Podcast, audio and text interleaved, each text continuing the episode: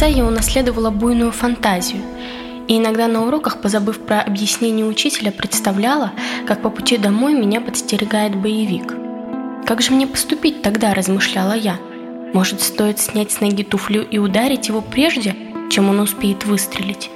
Но если я так сделаю, между мной и террористом не будет никакой разницы. Наверное, надо попытаться его переубедить. Сказать что-нибудь вроде «Хорошо, стреляйте в меня, но прежде выслушайте. Вы совершаете ошибку. Я ничего не имею против вас лично. Я просто хочу, чтобы у всех девочек была возможность ходить в школу». Вам могло показаться, что это мысли выдуманного персонажа, но, к сожалению, это автобиография. Цитата из книги «Я Малала», юной активистки и правозащитницы из Пакистана – Почему в голове 13-летнего ребенка возникают такие мысли? Откуда страх за свою жизнь? Это подкаст «Невероятные истории», невыдуманные истории о реальных людях. В сегодняшнем выпуске мы поговорим о Малале Юсуфзай. Малала Юсуфзай родилась 12 июля 1997 года в городе Мингора, расположенном в долине Сват провинции Хайбер-Пахтунхва, Пакистана – Свое имя юная правозащитница получила в честь пакистанской героини Малалой, участницы битвы при Майванде во время Второй англо-афганской войны. Имя Малала переводится как «пораженная горем». Возможно, это совпадение, а может судьба, но очень скоро беда собственной персоной заглянула в светлый мир маленькой девочки – Малала жила обычной жизнью пуштунской девочки, каждое утро с трудом просыпаясь в школу, но с огромной радостью получая новые знания. В перерывах между уроками, усаживаясь в сторонке с лучшей подругой Манибой, обсуждала всех вокруг и, конечно, смеялась. Ее отец был директором одной из местных школ, всегда выступал за то, чтобы все девочки учились. Мать не получила образования, о чем позже не раз сожалела. Несмотря на местные убеждения и радикальные взгляды окружающих, родители всегда поддерживали свою старшую дочь в ее желании учиться. Все изменилось в 2007 году, после того, как в долину пришел Талибан, запрещенная в Российской Федерации группировка. Талибы установили в провинции Сват исламский режим, основанный на строгом исполнении норм шариата. Был наложен запрет на телевидение, интернет, изобразительное искусство, музыкальные инструменты, белую обувь, так как белый цвет совпадал с цветом талибского флага. Закрывали все магазины, где продавались CD и DVD, Мужчинам предписывалось обязательно носить бороду определенной длины, отказаться от европейских рубашек и брюк, носить только традиционный костюм шальвар-камис, состоявший из длинной свободной рубахи и штанов. Они срывали афиши и рекламные щиты, на которых были изображения женщин, замазывали их краской. Женщинам не позволялось работать, лечиться у врачей мужчин, появляться в общественных местах с открытым лицом и без мужа или родственника мужского пола. Был значительно ограничен их доступ к образованию.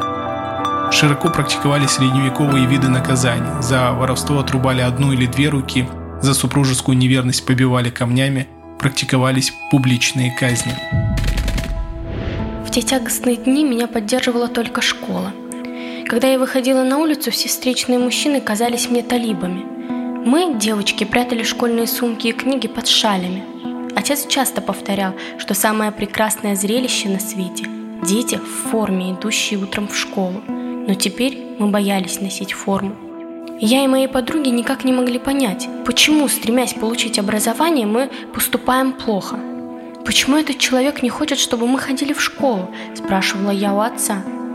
Он и его приспешники испытывают страх перед образованием, усмехался он в ответ – к этому времени Талибан уже начал надоедать моей маме. А когда он заявил, что образование удел неверных и все школьники попадут в ад, она разочаровалась в нем окончательно. В 2009 году отцу Малалы позвонил его друг Абдул Хайкакар, корреспондент радио BBC. Он искал девочку-школьницу, которая могла бы вести интернет-блог, рассказывающий о жизни при талибском режиме. Когда разговоры дошли до самой Малалы, она, конечно, согласилась быть тем самым человеком, который расскажет миру о произошедшей в долине Сват катастрофе. Хайкакар решил, что использовать настоящее имя Малалы слишком опасно, поэтому блог будет выходить под именем Гюль Макай, что означает «Василек». Я хотела рассказать людям о том, что происходит в нашей долине. Хотела отстаивать свое право на образование – Каждый человек имеет право учиться точно так же, как каждый имеет право петь, говорила я. Ислам предоставил нам это право. В священном Коране говорится о том, что мы должны стяжать знания и постигать загадки бытия, а это означает, что все мальчики и девочки должны ходить в школу. Первая запись в ее блоге появилась 3 января 2009 года под заголовком «Мне страшно». Всю ночь под гул талибских военных вертолетов мне снились кошмары. Они не оставляют меня в покое с тех пор, как в долине Сват начались военные действия, говорилось там. Совсем скоро блог был переведен на английский язык и приобрел широкую популярность по всему миру. А кто был автором дневника, стало известно в 2011 году. Семье Юсуфзай начали поступать угрозы. Вначале угрожали отцу Малалы. Боевики отправляли анонимные письма с требованиями закрыть школу, называя ее рассадником непристойности. Передавали через знакомых и родственников, что если Малала не прекратит вести свой блог, то в скором вся семья об этом сильно пожалеет. Далее Талибан начал открыто в интернете говорить о намерениях расправы в отношении Малалы, так как она, по их мнению, распространяла неверие. Нельзя сказать, что я была запугана. Но все же каждый вечер я проверяла, заперты ли ворота, а перед тем, как уснуть, спрашивала у Бога, какая участь ожидает тех, кто покидает этот мир. Обо всем, что творилось у меня на душе, я рассказывала Манибе. Мы с ней с детства жили на одной улице, вместе ходили в начальную школу и привыкли делиться всеми радостями и горестями. Манима была в курсе всех моих проблем и беспокоилась за меня.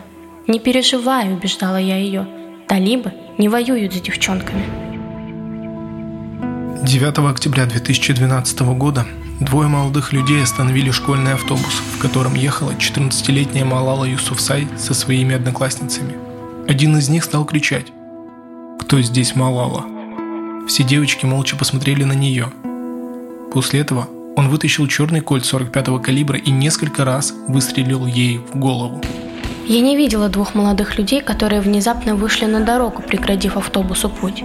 Я не успела ответить на вопрос, кто из вас Малала. Не успела объяснить им, что все девочки на свете, в том числе их сестры и дочери, имеют право ходить в школу. Мои подруги говорят, молодой человек выстрелил три раза.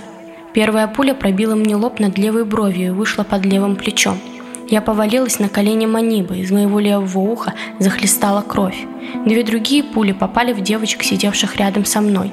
Одна в левую руку Шазии, другая в правое предплечье Кайната Риас. Позднее подруги рассказали мне, что у стрелявшего дрожали руки. Когда мы добрались до больницы, мои длинные волосы и колени Манибы были насквозь пропитаны кровью. Несмотря на угрозы в адрес Малалы, ее отец верил, что у талибов не хватит подлости воевать с девочкой. Если они нанесут удар, он будет направлен против него, так он считал. Теперь у него было такое чувство, словно в него ударила молния. Они хотели убить одним выстрелом двух зайцев, говорил он. Убить Малалу и заставить его замолчать навеки. Чудом Малала выжила. Пуля пробила лобную кость, не задев мозг, но осколки кости повредили мозговые мембраны. Тут же из-за границы хлынул целый поток предложений принять Малалу на лечение. Госпиталь Джона Хопкинса, один из лучших госпиталей Америки, был готов лечить ее бесплатно. Многие жители Америки предлагали свою помощь частным образом. Среди них был сенатор Джон Керри, богатейший человек, многократно побывавший в Пакистане, и Габриэль Гиффордс, член Конгресса, которая тоже была ранена в голову на встрече с избирателями в одном из торговых центров Аризоны. Предложения поступали из Германии, Сингапура, Объединенных Арабских Эмиратов и Великобритании. В конце концов было принято решение лечить Малалу в Бирмингеме, город в английском графстве Уист Мидландс. После нескольких операций, долгий период реабилитации и усилиям врачей, Малале удалось восстановить черепную коробку, лицевой нерв и даже слух. Сегодня вся семья Юсуфзай живет в Бирмингеме, в особняке на Тихой Зеленой улице. После выздоровления Малала продолжила правозащитную деятельность. А еще она стала самым молодым лауреатом Нобелевской премии мира. 8 октября 2013 года в Великобритании и США вышла автобиография Малалы, написанная в соавторстве с британской журналисткой Кристиан Ламп. В этот же день, комментируя выход книги, представитель Талибана Шахидулла Шахид заявил в интервью пакистанской газете The Daily National «Если у нас появится еще один шанс, мы обязательно убьем ее. Ислам запрещает убийство женщин, но можно сделать исключение для тех, кто поддерживает неверных в их войне против нашей религии. По данным ООН на 24 января 2019 года 262 миллиона детей и подростков во всем мире не ходят в школу. Большинство из них – девочки. Закончить эту историю хотелось бы словами Анаре де Мирабо. деятеля Великой Французской революции, одного из самых знаменитых ораторов и политических деятелей Франции. Желающие держать народ в невежестве должны помнить, что из забитого скота легко сделать кровожадного зверя.